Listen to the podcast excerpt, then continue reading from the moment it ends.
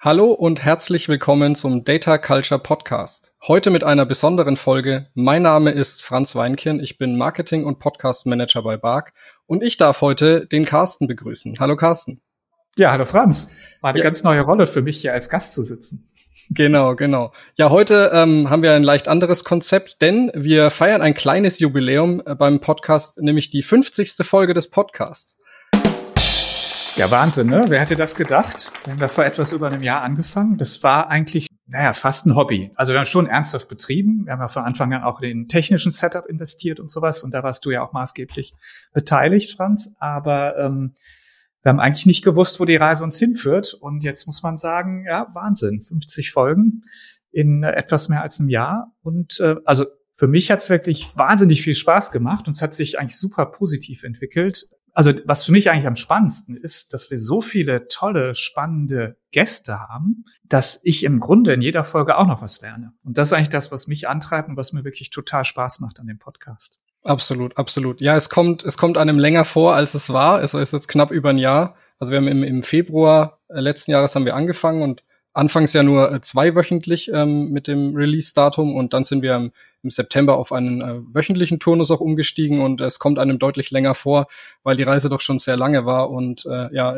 wahnsinnig unterschiedliche Gäste mit ganz verschiedenen Hintergründen. Kommen wir vielleicht später nochmal äh, ganz kurz zu.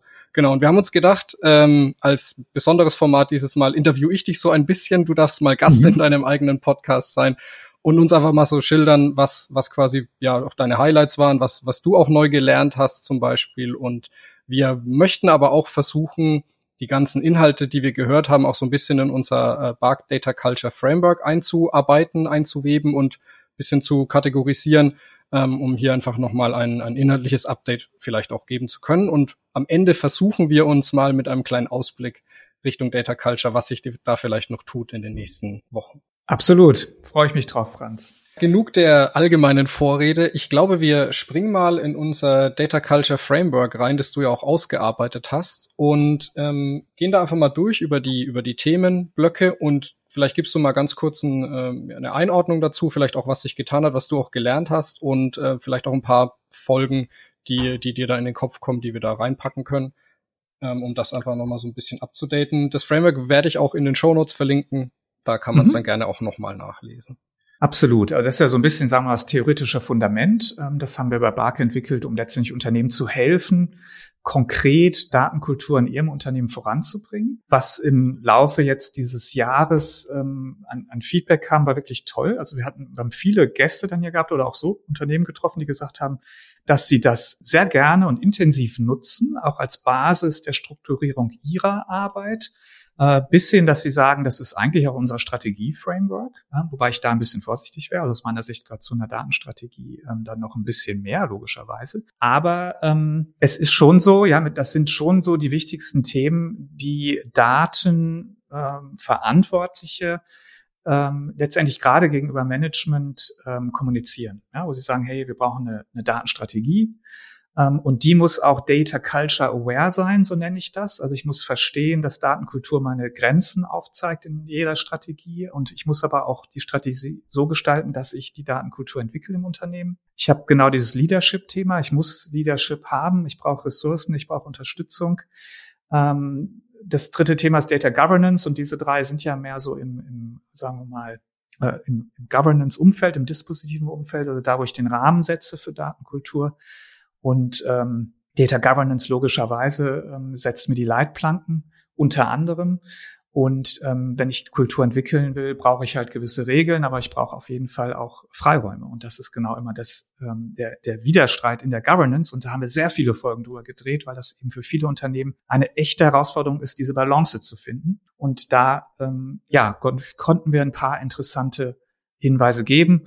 Beispiel wäre jetzt hier zum Beispiel Sebastian Kaus von Vattenfall fällt mir gerade ein, ja, der sehr stark auf das Thema Gamification eingegangen ist. Oder Tian Kai Feng, der von Adidas, der eben da, ähm, ja, der Data Musician nennt er sich selber, ja, der so Rap-Songs aufgenommen, wo erklärt wird, was eigentlich Data Governance ist.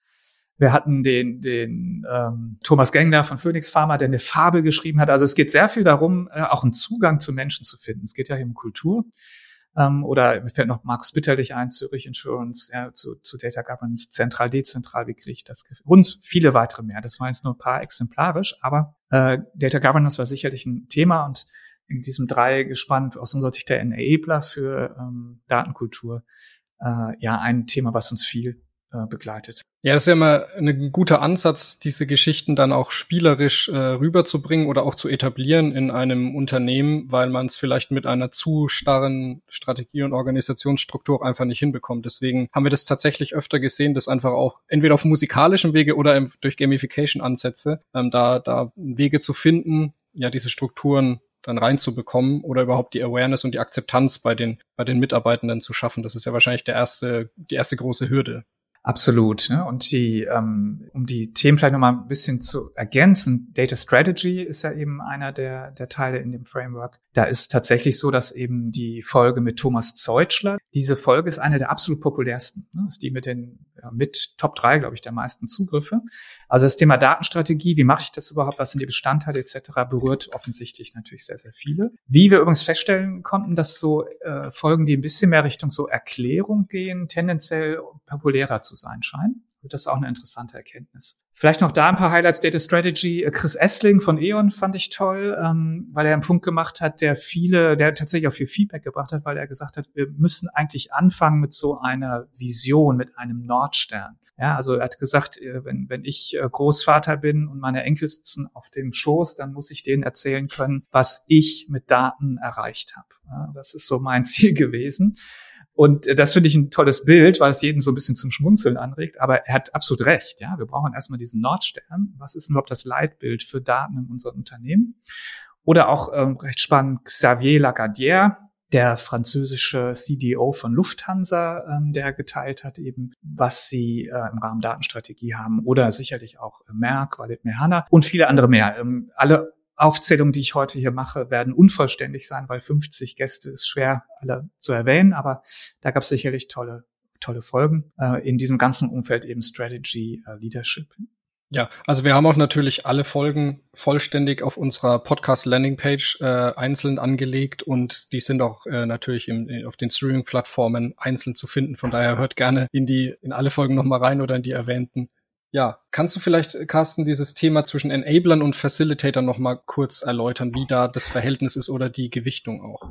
Ja, absolut gerne. Also wir haben ja gesagt, wir haben sechs äh, Themen, sechs Aspekte in dem Framework, mit denen wir glauben, dass das die wesentlichen sechs Aspekte sind, mit denen Unternehmen Datenkultur im Unternehmen beeinflussen können. Was anderes kann ich ja nicht tun, sondern ich kann sie versuchen, positiv zu beeinflussen.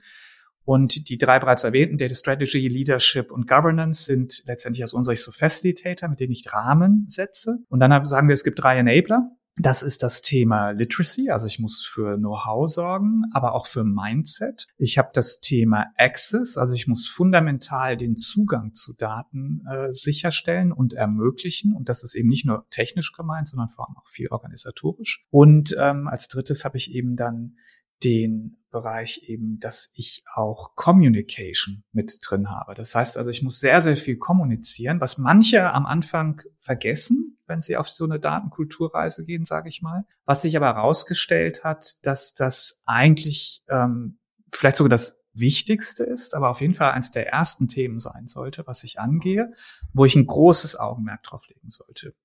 Beispiele von Gästen jetzt vielleicht auch wieder zu den einzelnen Themen oder Folgen, die wir da sicherlich empfehlen können. Ähm, also jetzt gerade bei diesem Thema, wenn ich jetzt nochmal andersrum anfange, beim Thema Kommunikation, fällt mir ein die Stephanie Babka, Data Culture Lead bei Merck, oder auch die Bianca Scheffler von Swiss Re. Ich muss auch stolz, dass wir die dabei hatten. Das war aus meiner Wahrnehmung die erste Person im deutschsprachigen Raum, die in ihrem Jobtitel Data Culture hatte vor einigen Jahren und also auch wirklich zu den Pionierinnen, was es das Wort gibt, zählt im deutschen Mit Sicherheit, ja. das voranzutreiben. Genau, also da dieses ganze Thema Kommunikation, das kam natürlich dann auch immer, immer wieder, was auch zur Kommunikation gehört, ist dann so ein Spezialthema, was wir aber auch öfter ähm, aufgegriffen haben.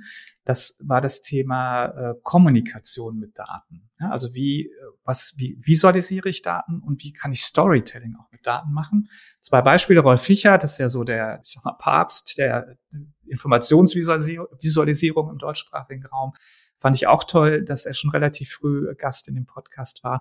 Oder auch eine tolle Folge mit dem Professor Martin Eppler, der ein tolles Buch geschrieben hat zu dem Thema äh, Data Storytelling, ähm, wie man eben effektiv mit Daten kommuniziert. Also das auch nur so Beispiele, dass wir in den einzelnen Themengebieten auch häufig nochmal so ein paar so tiefergehende Themen haben, die öfter aufgegriffen werden, wie in dem Fall Visualisierung von Daten oder Storytelling mit Daten.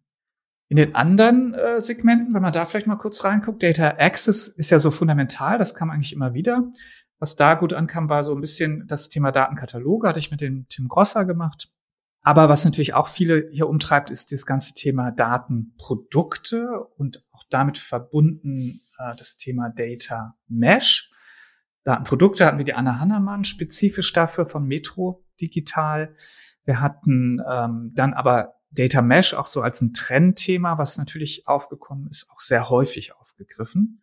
Und nur ein paar Beispiele, wer da aus meiner Sicht hochinteressanten Input hatte, sicherlich Alex Borek von Zalando, aber auch eine neue Folge hier, Sean Gustafsson von Delivery Hero, die das ein bisschen anders umgesetzt haben. Mike Ferguson war sicherlich gut, Hardy Gröger, ähm, aber auch äh, Sebastian Foucault, hat mir sehr gut gefallen. In seinen Unternehmen, wo er CDO war, ähm, sehr früh schon organisatorische Konzepte umgesetzt hat, der Verantwortung von Data Producern und Data Consumern. Also auch das eine echte Empfehlung, da nochmal reinzuhören. Also da wenn es um diese ganze Thema auch Organisation geht, organisatorischer Wandel, das war sicherlich auch ein Schwerpunkt, ähm, den wir immer wieder aufgegriffen haben.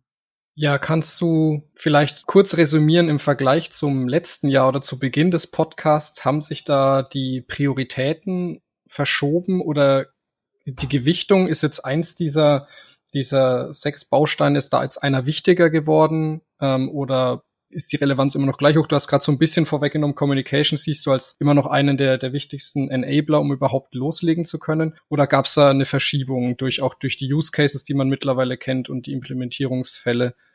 Ja, also klar, wir haben natürlich gesehen, dass Unternehmen äh, sich des Themas jetzt inzwischen auch zum Teil etwas länger angenommen haben. Das heißt, sie, sie wachsen ja selber mit mit den Themen, ähm, haben dann am Anfang häufig ihren Schwerpunkt drauf gehabt, genau erstmal die, äh, ich, ich nenne sie mal die Unterstützer zu identifizieren im Unternehmen, sie auch zu mobilisieren. Ja, das ist also so eine Kommunikationsaufgabe, die dann zu unterstützen. Manche nennen das Empowerment, also zu sagen, hey, wir müssen dafür sorgen, dass diejenigen, die eh Lust haben, mit Daten was zu machen, dass die eben jetzt auch die Möglichkeiten dazu bekommen. Also mehr Literacy-Ausbildung, mehr ähm, äh, Unterstützung Communities, also dass man die zentrale Rolle eines Data Culture Leads auch darin versteht, genau dieses Empowerment voranzutreiben. Viele haben berichtet, dass sie ähm, auch Dinge falsch gemacht haben am Anfang und dass es eben dann auch eine Reise war, vor allem der Einbindung der fachlich versierten und organisierten Kolleginnen und Kollegen. Das heißt also doch zum Teil eben genau die Frage, die Business-Relevanz von Daten und Datenkultur damit dann auch wirklich relevant zu machen. Und ähm, es gab viele Unterhaltungen darüber, ja, wie kann ich die eigentlich einbinden? Wie kann ich die Menschen da äh, mitnehmen? Wie kommt, wie kommt das dahin, dass es wirklich auch ein Herzensthema in jedem einzelnen Fachbereich wird von möglichst vielen Mitarbeiterinnen und Mitarbeitern dort. Und das war immer wieder auch die Frage, ja, wie nehme ich da Menschen eigentlich mit? Auch haben wir eine spezielle Folge zu gehabt, People in Culture, ja, wo es generell überhaupt um äh, Unternehmenskultur und Datenkultur geht.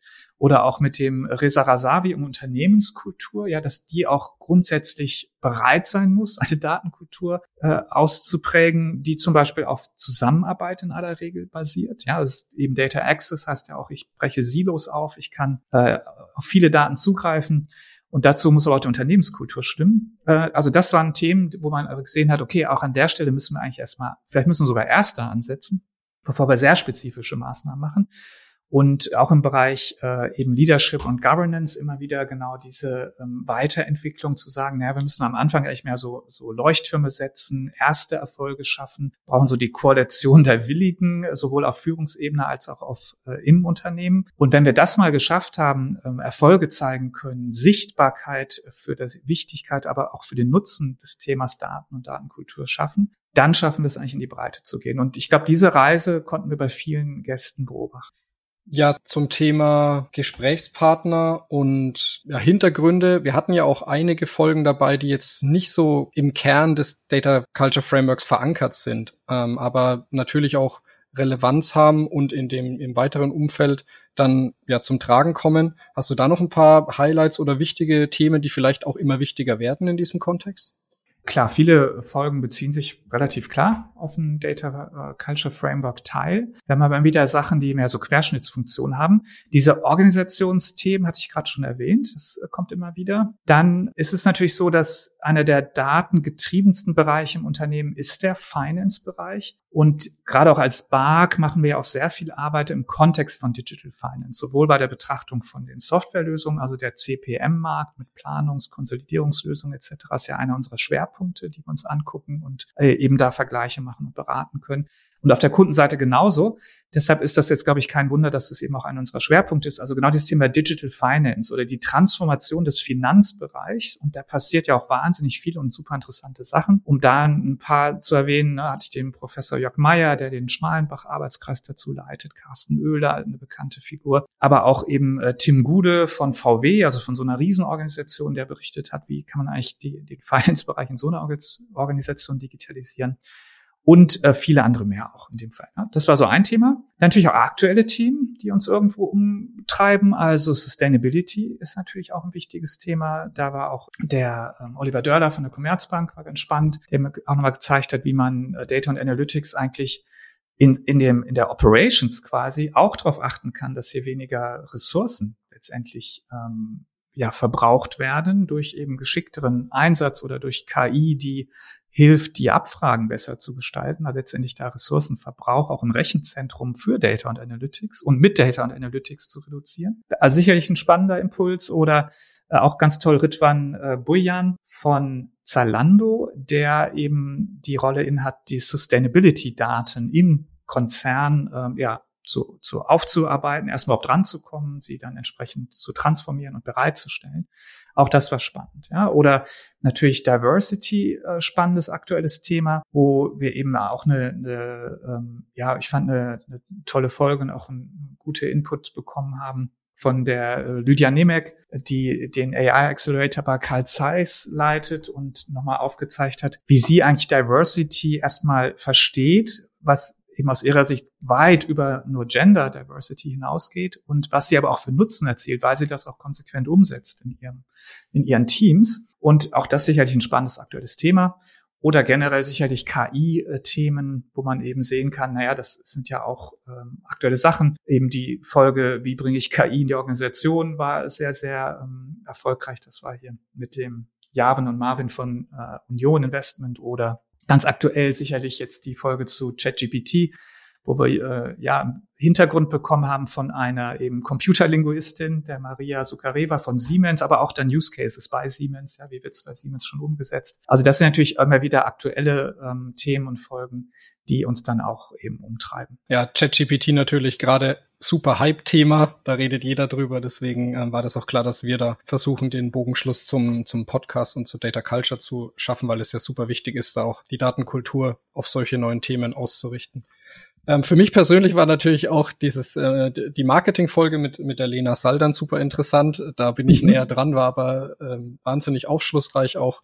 Ähm, ich glaube, da findet wirklich jeder äh, so, so einen kleinen Gem für sich, äh, was ganz Besonderes. Ja, Carsten, traust du dich einen kleinen äh, Ausblick oder eine Vorhersage zu geben, wo die die Reise von Data Culture hingeht, also gerade was die Wichtigkeit in Unternehmen angeht oder welche Punkte vielleicht auch bewusster werden und wieder einfach vielleicht der Status quo in, sagen wir mal, in einem Jahr ist. Klar, kann man immer mal probieren. Also die, was glaube ich schon eine Quintessenz ist, dass äh, die meisten Unternehmen sagen, ähm, wir sind eigentlich am Anfang. Wir haben aber in aller Regel erstmal die Aufgabe, überhaupt den Boden zu bereiten für das datengetriebene Unternehmen was bei vielen auf der strategischen Ebene sehr stark angekommen ist und auch postuliert wird, gesagt wird, das wollen wir eigentlich sein, aber die Umsetzung ist ja das große Problem. Und die geht auch nicht kurzfristig. So dass wir also sehen, viele sind eher am Anfang. Es ist eigentlich eine Parallelentwicklung. Je stärker Unternehmen datengetrieben äh, sein möchten und können, desto stärker oder als Basis brauchen sie auch eine Datenkultur und die müssen sie auch weiterentwickeln. Und es ist auch allen klar, das ist kein Sprint, sondern ein Marathon. Das heißt also, das Thema wird uns, glaube ich, noch sehr, sehr lange begleiten. Weil eben die Wichtigkeit erkannt ist auf der einen Seite, aber es auch klar ist, ja, das dauert, da muss man lange dranbleiben, da muss man sich entwickeln. Deshalb glaube ich, dass das in einem Jahr noch genauso relevant ist, vielleicht sogar noch relevanter als heute. Das heißt, unsere Zuhörenden dürfen sich in Zukunft auf mehr Use Cases und mehr tatsächliche Praxiserkenntnis dann freuen, wahrscheinlich in den Folgen. Ja, ich glaube, die hatten wir bisher auch schon sehr viel. also, aber natürlich wollen wir weiter Use Cases hören. Ich, das ist ja auch so eben, glaube ich, einer der Mehrwert dieses Podcasts ist, dass wir eben ja aus verschiedensten Unternehmen, verschiedensten Branchen, verschiedenen Größen, auch mit Menschen aus unterschiedlichen Hintergrund, Business, Fachbereich, IT, sehr stark Daten oder eher allgemeinere Rollen äh, Executive-Rollen oder ähnliches, dass wir all die hier zum Wort kommen lassen und wir aus diesen unterschiedlichen Perspektiven immer wieder Erfahrungen hören, Tipps, Empfehlungen, ja, wie kann ich eigentlich Daten und Datenkultur im Unternehmen voranbringen. Alles klar. Dann vielleicht noch ein kleiner Hinweis für alle Zuhörer auch. Ähm, eine Sache davon hat Carsten schon so ein bisschen angeteasert. Äh, die Bark-Experten spielen natürlich eine wichtige Rolle. Da könnt ihr euch mittelfristig auch äh, darauf freuen, dass da noch ein bisschen mehr kommt oder andere Folgen. Da haben wir auf jeden Fall auch noch was geplant. So zum Abschlusskasten, weil wir sind eigentlich schon wieder fast am Ende der Zeit. Genau. Ja, zu den äh, in eigener Sache vielleicht auch ein bisschen äh, für die für die Teilnehmenden und Zuhörer da draußen möchten wir ein bisschen über die Stats auch noch sprechen. Also wir sind sehr sehr stolz, dass wir mittlerweile fast ähm, 1300 regelmäßige Zuhörer haben bei dem Podcast.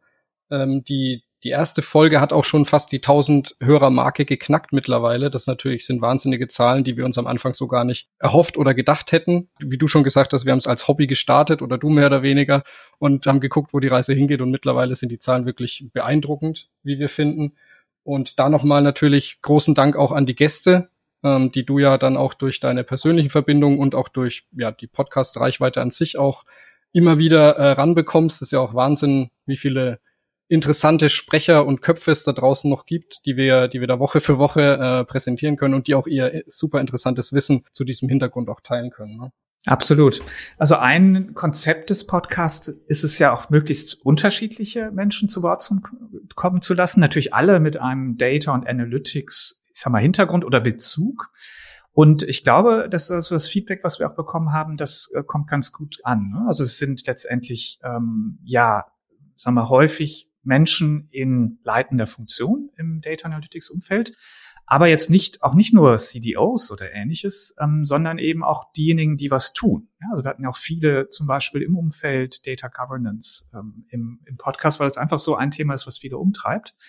Was besonders gut ankam, war so eine Doppelfolge wo ich von Merck erst den Walid Mehana, den CDO hatte und in der nächsten Folge die Stefanie Babka, die den Data Culture Lead hat. Und das, das wäre so eine Sache, die ich vielleicht nochmal versuchen würde. Ist aber gar nicht so einfach, wenn man sich vorstellen kann, das so auch im Doppelpack zu bekommen. Wir hatten einige, ich nenne sie mal internationale Analystenlegenden. Also wir hatten Donald Farmer zu Gast, wir hatten Wayne Ackerson, Mike Ferguson, also alles auch langjährige Wegbegleiter von uns hier als Analysten mit den Wurzeln im deutschsprachigen Raum und äh, Partner auch, mit denen wir häufig was zusammen machen. Und das gibt vielleicht auch nochmal eine ganz andere Perspektive für unsere Zuhörer hier. Und die nächste Gruppe, die ich ja auch versuche zu integrieren hier, sind die Kollegen, die Bar-Kollegen.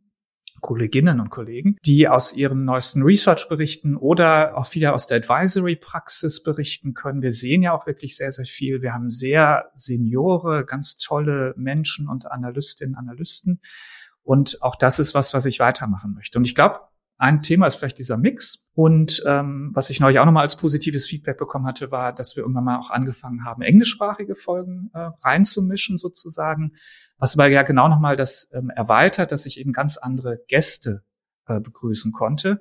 Und gerade jetzt äh, in den aktuellen Folgen waren, glaube ich, ganz tolle dabei nochmal. Also ich denke jetzt gerade zum Beispiel ja an Delivery Hero, ja, den Sean Gustafsson oder eben auch viele andere, die letztendlich da auch eine nochmal internationale Perspektive reinbringen können. Absolut. Wir hatten ja auch ähm, Fälle dabei, da haben wir dann die nordamerikanische Perspektive auf Data Culture mal zu hören bekommen, auch zum Beispiel von Technologieanbietern oder, oder auch Leuten, die lange im Markt sind, gerade eben auch die, die Analysten, die schon da sehr etabliert sind und, und äh, sehr bekannt sind.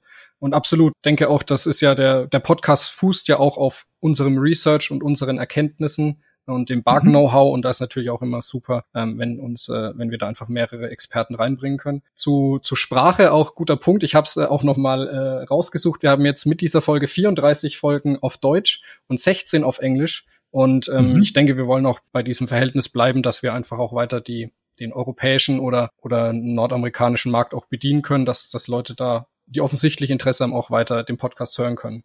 Für die Zuhörer da draußen, äh, wen es interessiert, auf unserer Podcast-Landingpage, die wir auch in den Shownotes nochmal verlinken, haben wir auch noch die äh, Stats aus dem Spotify-Jahresrückblick vom letzten Jahr. Da sieht man auch noch ein paar interessante äh, Statistiken zu unserer Performance im vergangenen Jahr.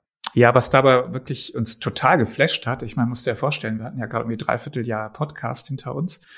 Und was mich am meisten geflasht hat, war eigentlich dieses ähm, Top 10 Prozent der Podcasts, die am häufigsten geteilt wurden und mit den meisten Followern. Also das war schon ähm, eine tolle Anerkennung, die uns echt überrascht. Und was mir natürlich uns auch total freut, ist einfach das positive Feedback. Äh, wir haben 4,9 Sterne im Durchschnitt auf Spotify und sowas finde ich auch toll. Und da auch äh, dann jetzt erstmal der Dank an alle Zuhörer, aber auch Absolut. die Aufforderung, ja, ähm, hinterlasst ruhig diese fünf Sterne, weil dann rankt einfach der Podcast so ein bisschen höher und dann kriegen wir auch mehr Zuhörer. Und wenn ihr das gut findet, was wir hier so machen ähm, und das einfach der Welt mitteilt, das würde uns auch helfen.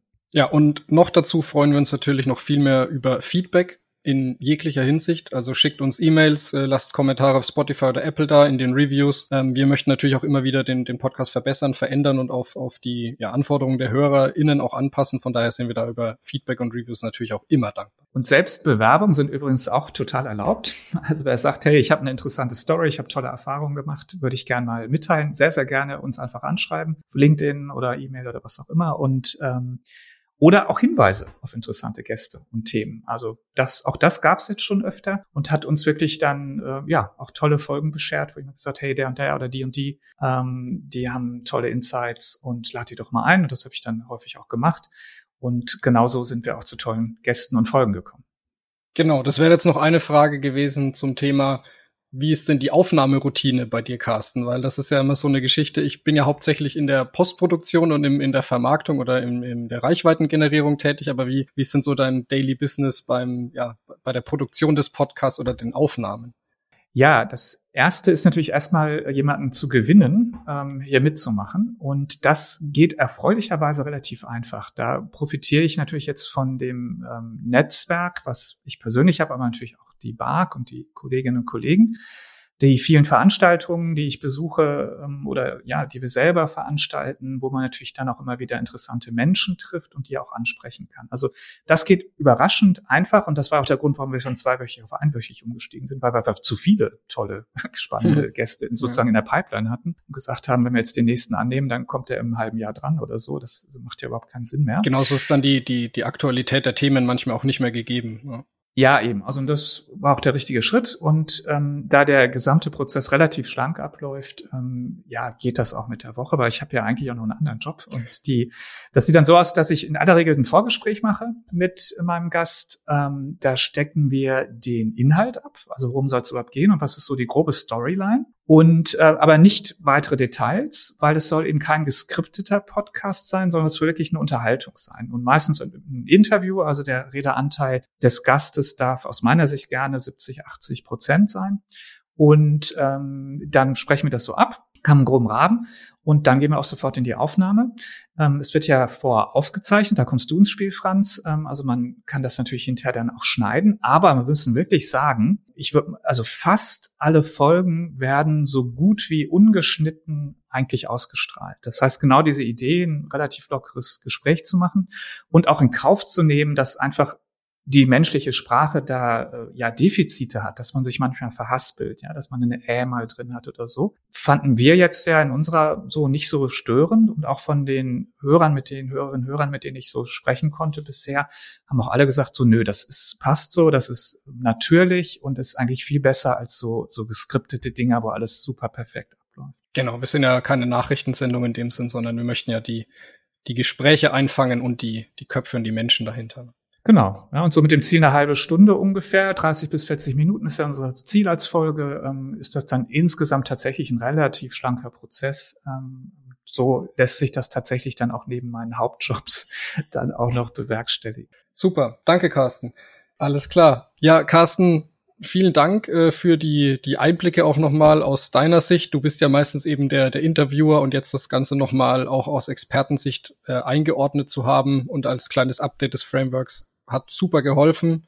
vielen Dank dafür auf jeden Fall. Du, ich danke dir und ähm, ich muss sagen, es war irgendwie ein tolles Gefühl, aber auf der anderen Seite, und jetzt verrate ich noch was, ich war so ein bisschen nervös. Ja? Also ich Ach kann ja. mich jetzt auch noch besser in meine Gäste reinversetzen. Weil das war übrigens auch was äh, Spannendes. Ähm, wirklich gestandene ähm, Manager wirklich viel mit toller Erfahrung berichtet haben, 30 Jahre, die, die mir dann hinterher gesagt haben, du, boah, ich war total nervös vor diesem Podcast. aber bei, bei, bei den aller, allermeisten hat man es wirklich überhaupt nicht gemerkt. Aber das fand ich auch, ähm, auch eine interessante Sache. Für viele war es der erste Podcast überhaupt in ihrem mhm. Leben. Und äh, dass viele gesagt haben, wie nervös sie eigentlich auch waren dabei. Ja, interessant. Naja, auf der anderen Seite hast du jetzt mittlerweile die Erfahrung aus 50 Mal Hosten da merkt man normalerweise nichts mehr. Da wirklich nochmal der, der ganz tolle Dank eigentlich zum ja. Abschluss von meiner Seite an die äh, Gäste, die natürlich den Inhalt hier mitgestalten und eigentlich damit ja absolut zentral sind für den äh, Podcast, auch diesen Erfolg des Podcasts. Und natürlich an alle Hörerinnen und Hörer, dass ihr uns da treu bleibt, uns gut rankt und bewertet und auch uns so ein tolles Feedback gibt, weil das muss man sagen, das ist ja letztendlich das, was uns auch so ein bisschen antreibt, ja, wenn wir hören, hey, das kommt gut an und ihr macht da einen guten Job und wir investieren ja irgendwie auch viel unserer Zeit, zum Teil auch Freizeit dafür, dann ist eigentlich das, ähm, was uns auch wirklich da ja, wirklich freut und auch vorantreibt. Vielen, vielen Dank. Kann ich mich nur anschließen. Nochmal vielen Dank an alle und scheut nicht, uns Feedback äh, zu schicken. Carsten ist auf LinkedIn, ich bin auf LinkedIn, wir haben eine Bark-Adresse. Äh, schreibt uns E-Mails und kommt gerne mit Input oder Kontaktanfragen um die Ecke. Da freuen wir uns riesig drauf. Zum Abschluss noch, ähm, nach dieser speziellen Jubiläumsfolge geht's natürlich dann nächste Woche wieder in gewohnter Manier weiter, wieder wöchentlich eine Folge und wir haben wieder sehr, sehr viele spannende Themen, die wir jetzt natürlich vorher nicht verraten, aber da könnt ihr euch definitiv auf etwas freuen. In diesem Sinne, Carsten, danke dir nochmal und bis bald. Danke dir, Franz, für deine neue Rolle heute. Ciao. Ciao.